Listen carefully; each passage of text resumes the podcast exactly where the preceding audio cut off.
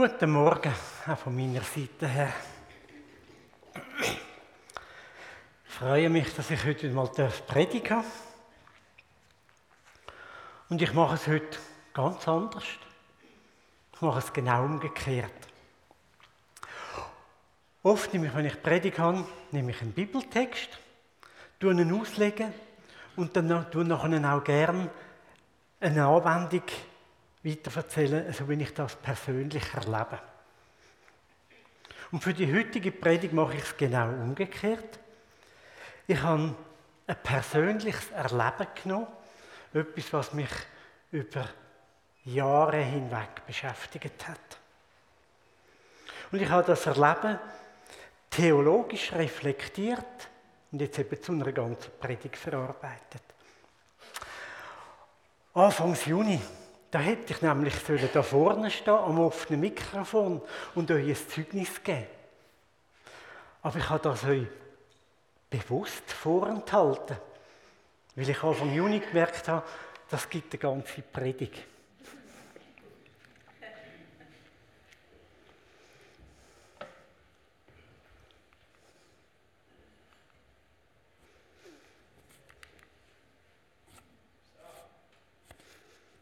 Einer weiter. Geht nicht. Ah, jetzt kommt's.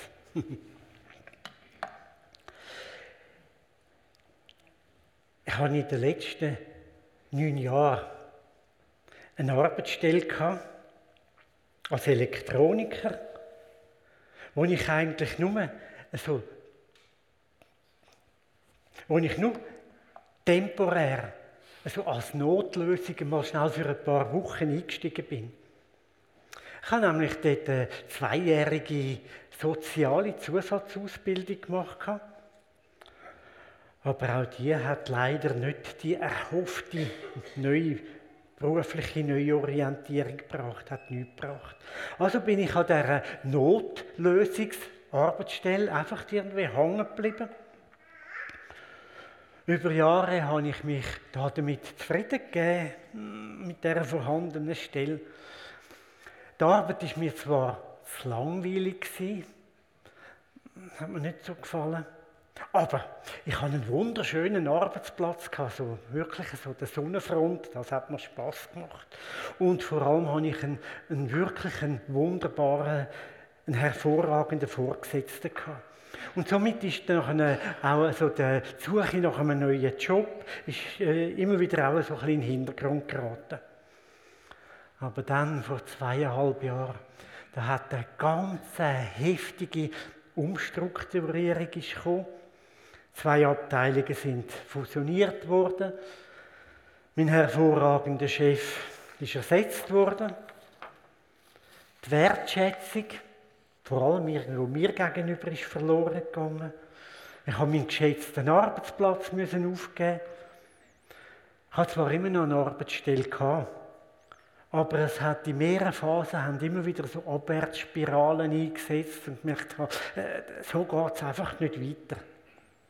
Ich habe mein Anliegen ins Gebet hineingenommen, habe gerungen darum. Ich habe gebetet für etwas Neues. Ich habe gebetet darum, dass ich durch meine breitbandige Begabung nochmal irgendwo einsetzen darf. Ich habe einen Haufen motivierte Bewerbungen geschrieben. Aber ich bin halt leider unterzwischen schon 59 Jahre alt. Und da habe ich einen ganzen Haufen demotivierende Absagen bekommen. Also hat die nächste Runde von zermürbendem vor sich hinvegetieren hat eingesetzt, sich fragen, gibt es für mich eigentlich auch mal noch irgendetwas Neues? Oder bleibe ich jetzt da bis zur Pensionierung einfach kleben an dem, was ich jetzt da gerade habe?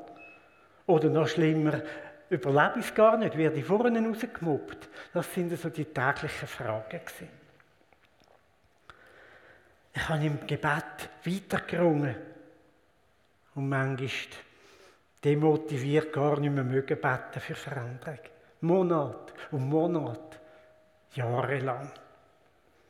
Bis endlich so eine Bewerbung gefruchtet hat. Ich habe mich Anfang Juni vorstellen und mein neuer Chef Er hat mich beim Bewerbungsgespräch angelacht und hat gesagt, ich habe ihren Lebenslauf ganz genau studiert. Und ich habe mich gefreut, dass sie eine breitbandige Begabung haben. Ich brauche genau so jemanden wie sie. Ich bin froh, dass sie sich sind vorstellen bei uns. Und das ist mir gewesen, wie wenn Jesus mir in dem Moment so zuzwinkert und sagt, Stefan, hast du gehört, was dein neuer Chef gesagt hat? Er hat von breitbandiger Begabung geredet, die er braucht. Und das sind genau die gleichen Worte, wie du mich gebeten hast, was du gerne wettisch haben. Ich habe dein Gebet schon gehört, ich habe dich nicht vergessen. Und so habe ich vor zweieinhalb Monaten jetzt dürfen meine neue Herausforderung anfangen. Neue Arbeitsstelle habe ich dürfen antreten und ich bin Gott wirklich dankbar dafür. Aber das langjährige Erleben, das Ringen und Ausharren und es geht nicht. Und manchmal das Entmutigten aufgeben, nicht mehr mögen, nicht mehr mögen beten dafür. Also das hat mich schon auch geprägt. Und das hat mich jetzt genau darum dazu bewogen, so Bibeltexte, die mich in diesen Jahren begleitet haben, dass ich die nun mal verarbeite. Es sind aber auch Menschen also aus der Gemeinde heraus, die mir zur Seite gestanden sind, die meine Zeit positiv geprägt haben. Und somit ist der weitere Verlauf von meiner Predigt gegeben. Es ist eine theologische Verarbeitung von dieser Zeit als vergeblich Stellensuchende oder als Leidenden am Arbeitsplatz. In diesem langen Lebensabschnitt sind zwei Bibeltexte mal zuerst, die, mich immer wieder, die ich mir immer wieder in Erinnerung gerufen habe. Der erste verheißungsvolle Text steht im Lukas 11, Vers 9. Und Jesus sagt, ich sage euch, bittet, so wird euch gegeben. Suchet, so werdet ihr finden. Klopft an, so wird euch aufgetan. Bittet, so wird euch gegeben. Es ist für mich eine Aufforderung zum zuversichtlichen Beten. Zuversichtlich und hoffnungsvoll ein Anliegen vor Jesus zu bringen. Das persönliche Bedürfnis im Gebet Jesus gegenüber zu formulieren. Und der Vers da, das ist ein erstaunlicher Vers. Erstaunlich, wenn es so um das Glauben an Gott geht. Es geht nämlich bei dieser Bitte nicht jetzt explizit um irgendein frommes Anliegen, sondern er ist ganz allgemein, unser Herr Gott, er interessiert sich erstaunlich stark für unser persönliches Ergehen. Es ist Gott nie egal gewesen, wie ich gelitten habe an meiner Arbeitsstelle. Und es ist Gott auch nicht egal, wie es dir geht. Es ist Gott nicht egal, an was das du leiden tust und worum du ringst. Mir ist es jetzt aber noch wichtig, dass man schnell ein bisschen den Horizont eröffnet, einen einzelnen Bibelvers, dass man den im Kontext, im Umfeld noch ein bisschen genauer anschaut. Den Vers vorangehend, auch im Lukas 11, dort ist nämlich unser Vatergebet vorangestellt. Im ersten Teil Vater, geheiligt werde dein Name, dein Reich komme, dein Wille geschehe. Zuallererst kommt Gott. Zuerst sollen wir uns unserem Schöpfer, an unserem Schöpfer ausrichten, ihm uns hinwenden und Gott dir geben.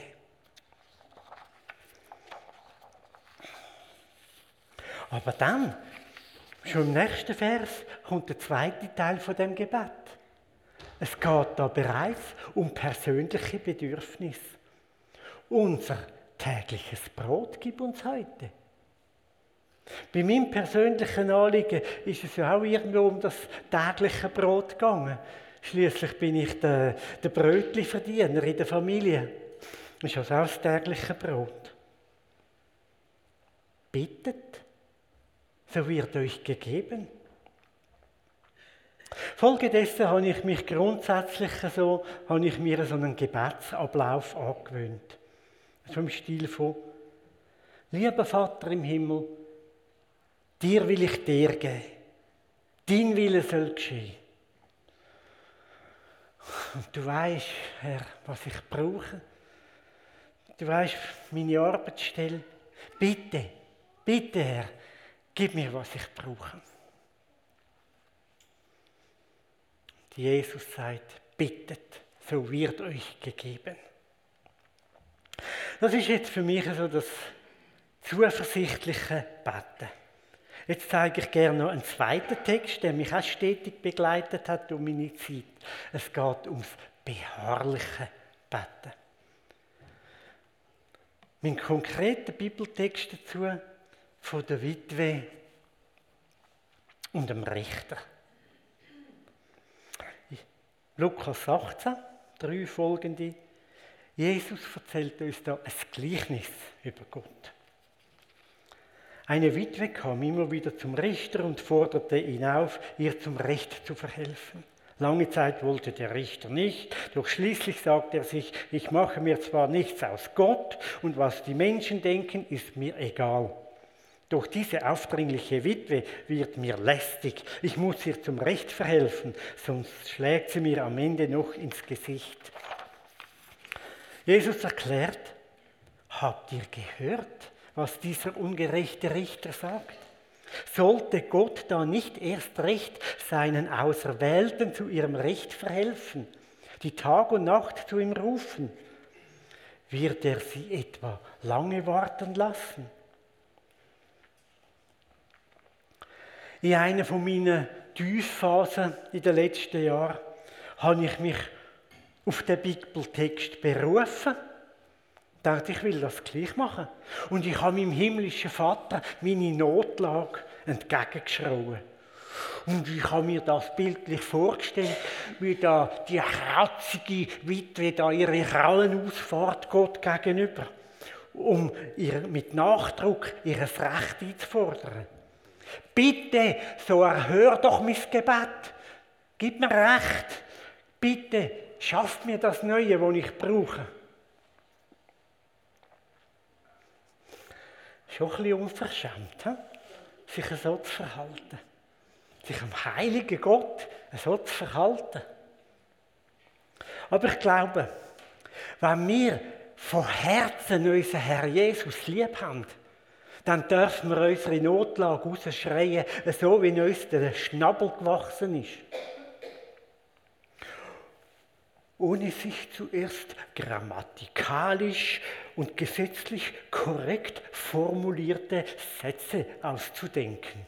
Nein, sag doch am Herr Jesus, wie es dir geht, genauso wie es dir zumut ist. Das dürfen wir. Sollte Gott nicht erst recht seinen Auserwählten zu ihrem Recht verhelfen, die Tag und Nacht zu ihm rufen? Wird er sie etwa lange warten lassen?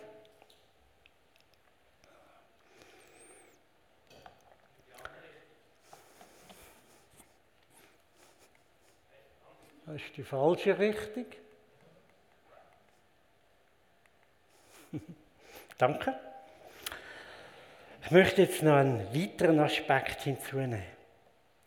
Es geht um Glaubensgeschwisterte, wo wir dürfen hinzunehmen, die dazustoßen und mit einem ein Gebetsanliegen aufgreifen.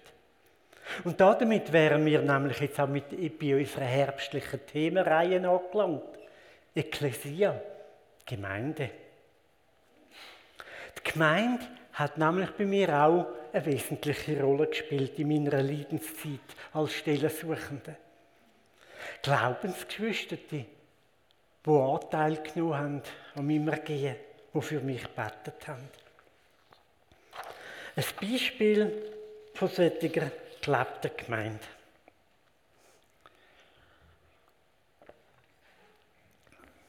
Kathrin und ich sind im vorletzten Winter eingeladen gewesen, beim Wilhelm und der Maria Schweier. Und während dem Besuch habe ich das auch erwähnt von meinem lang andauernden Leiden an der Arbeitsstelle. Und Maria als eine treue Betterin, hat gesagt, Stefan, dann bete ich doch von jetzt an für dich, für etwas Neues an deiner Arbeitsstelle. Und das hat sie gemacht. Und in den nächsten anderthalb Jahren ist Maria immer wieder mal auf mich zugekommen und hat gefragt, Stefan, hat sich jetzt etwas verändert an deiner Stelle? Nein, leider nicht. Es ist immer noch die gleiche Situation. Gut, dann bete ich einfach weiter, äh, so lange, bis sich etwas verändert hat. Maria erinnert mich da an Elia.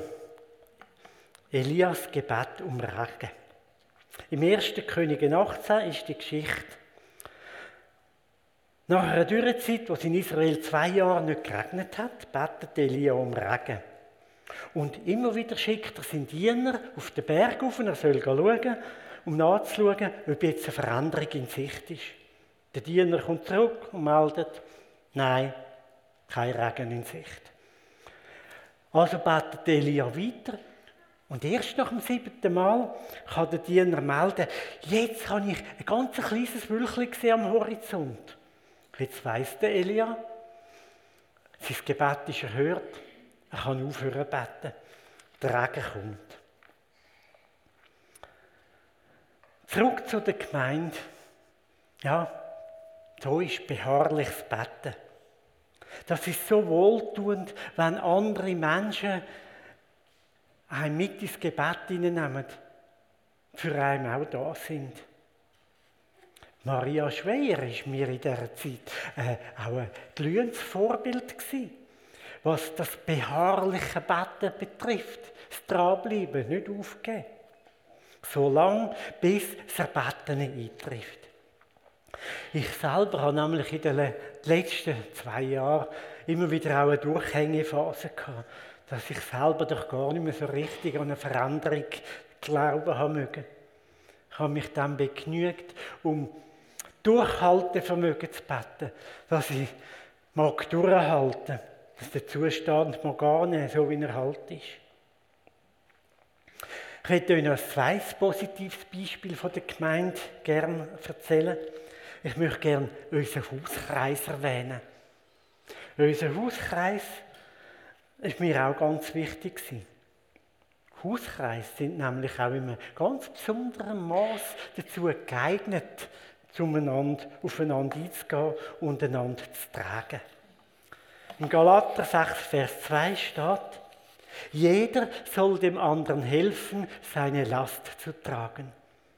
Auf diese Weise erfüllt ihr das Gesetz, das Christus uns gegeben hat.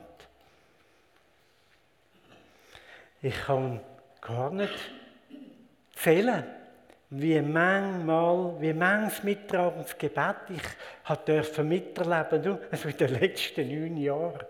Und das allein nur um das Thema Arbeit. Immer wieder habe ich da den Hauskreis positiv erlebt.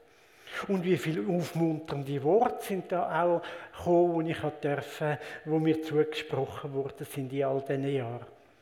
Und manchmal sind das auch ganz positive, zukunftsweisende Hinweise gewesen. Das ist Gemeindeleben pur, so habe ich das dürfen erleben. Füreinander und beharrlich beten. Ich möchte mich jetzt aber noch mit der Wartephase befassen. Wenn man sich so in einer elendlangen Warteschlaufen befindet und zermürbend einfach nichts vorwärts geht und einfach immer alles stillstehen bleibt, nichts vorwärts geht. Es war vor sechs Jahren. Ich habe meine Zusatz, soziale Zusatzbildung abgeschlossen und die hat sich als wertlos und nutzlos für mich erwiesen, bestätigt, dass das nichts bringt für mich. Dann ist noch unser Haus in Riechen verkauft worden und ich durfte für eine nachköpfige Familie eine neue Bleibe suchen. Ich habe mich also damals auch gerade in so einer Akutphase vom Nicht-Verstehen befunden. Ich habe nicht verstanden, was da gerade alles so komisch abläuft. Und da hatte ich Besuch von einem Freund. Ein Freund, der selber mit 30 Jahren unfallbedingt erblindet ist. Komplett erblindet, lebenslänglich. Also jemand, der weitaus besser weiß als ich, was das bedeutet, wenn es im Leben ganz sicher nicht so läuft, wie man sich das so erhofft. Und auf meinen Negativbericht hin hat er mich herausgefordert. Er hat gesagt, Stefan, pass auf, pass auf, dass du nicht erbitterst im Leben. Nicht erbittern. Tja, wie macht man das so? Nicht erbittern, so wenn, wenn das Leben so in einer Schieflage ist und das in einem Dauerzustand. Wie macht man das? Mir ist nicht bewusst geworden, wie, wie fest mich das Negative in Beschlag nimmt. Negativ, auch Böses, darf das so sagen. Böses und Belastendes haben mich in Beschlag genommen. Und so ist es dann für mich eine befreiende Erkenntnis gewesen, dass ich stattdem den Blick auch löse von dem Negativen und den Blick darf auf anderes hinwerfen, auf Positives, auf Schönes, auf Dinge, die Freude machen, auf Sachen, die sehr wohl auch ein Geschenk von Gott sind. Ich nenne zwei wichtige Bibelverse. Eigentlich sind beide Vers für mich schon das ganze Leben lang haben eine wichtige Relevanz gehabt, schon früher in meinem Leben. Aber in dieser Zeit da habe ich sie bewusst reaktiviert. 1. Petrus 5, Vers 7. Alle eure Sorge werft auf ihn, denn er sorgt für euch. Und Philipper 4, 6. Sorgt euch um nichts, sondern in allen Dingen Lasst eure Bitten in Gebet und Flehen mit Danksaugung vor Gott kund werden. Für mich hat das Folgendes bedeutet. Einerseits bin ich ja doch bereits auf so einem Weg gewesen. Ich habe bereits meine Sorgen als Gebet vor den Herr Jesus gebracht. Ich habe bereits eine Hoffnung gepflegt, dass Christus mir Abhilfe schafft. Aber das da so mit der Dankbarkeit, da habe ich gemerkt, oh, das beschäftigt mich jetzt schon einmal neu. Das fordert mich neu raus. Als über 50-Jährige, da gilt man als nicht mehr vermittlungsfähig. Keine Chancen auf einen neuen Job. Somit habe ich realistischerweise müssen einschätzen, dass ich wohl nie mehr eine neue Arbeitsstelle bekomme. Also habe ich mich selber herausfordern dankbar zu werden. Dankbar zu werden für die Arbeitsstelle, die ich halt habe. Auch wenn mir die überhaupt nicht passt. Ich musste akzeptieren, die Situation annehmen, so wie sie ist dass ich vermutlich zu diesem Zeitpunkt noch weitere zehn Jahre da an dieser Stelle kleben bleibe, bis zur Pensionierung. Folglich ist über Jahre der Zweiteiler in meinem Gebet entstanden. Ich habe trotzdem hoffnungsvoll betet für eine neue Stelle. Und ich habe Jesus dafür gedankt dass ich überhaupt eine Arbeit habe. Dass ich irgendwo kann mein Geld verdienen kann, das ich nötig habe. Ich habe irgendwo einen Spruch für mich selber kreiert, etwa in dieser Art. Stefan, sei dankbar für das, was du hast und so, wie es ist.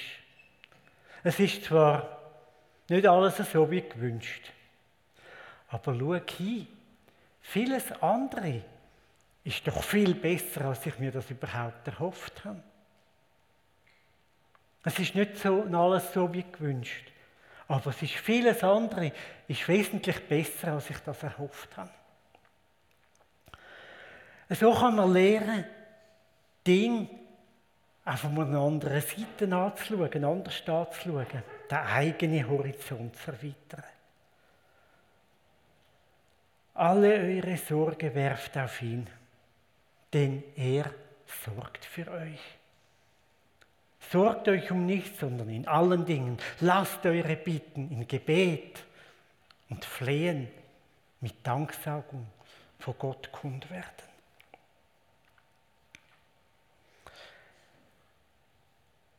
In dieser Phase hat sich aber noch eine weitere Erkenntnis hinzugestellt. Paulus, Paulus ja so ein starker Kämpfer für Jesus. Und der Paulus hätte gern sich noch mehr eingesetzt für Jesus. Aber er hat offensichtlich ein körperliches Leiden gehabt, das ihn eingeschränkt hat. Im 2. Korinther 12, Vers 9 steht, Jesus sagt zum Paulus, lass dir an meiner Gnade genügen, denn meine Kraft vollendet sich in der Schwachheit. Paulus und ich haben etwas Gemeinsames gehabt. Wir haben uns gesehen nach etwas Neuem. Aber das Neue ist nicht gekommen. Und meine Erkenntnis daraus, es ist möglich, dass ein Bitt korrekt ist und angebracht ist. Und trotzdem kann Jesus Nein sagen. Nein, du kommst das neu trotzdem nicht über.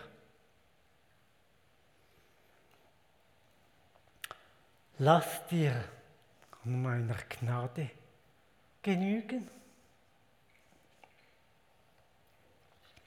Es geht also auch da mit deren Erkenntnis in eine gleiche Richtung wie die letzte, die ich erwähnt habe.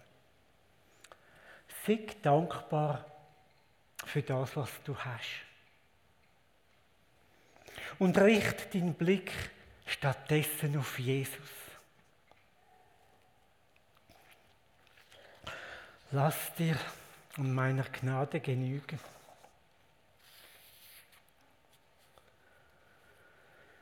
In meinem Fall ist das Nein netterweise nicht abschließend gewesen. Hat einfach ein paar Jahre gedauert. Es ist über viele Monate hinweg, über Jahre hinweg, ist es mein Übungsfeld gewesen. Etwa so. Stefan, lass dir an der Gnade vom Herr Jesus genügen, denn seine Kraft vollendet sich auch in der Schwachheit von deiner Arbeitsstelle. Etwa so.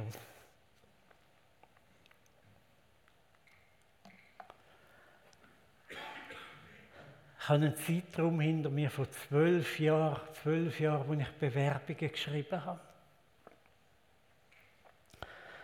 Kein Wunder, hm?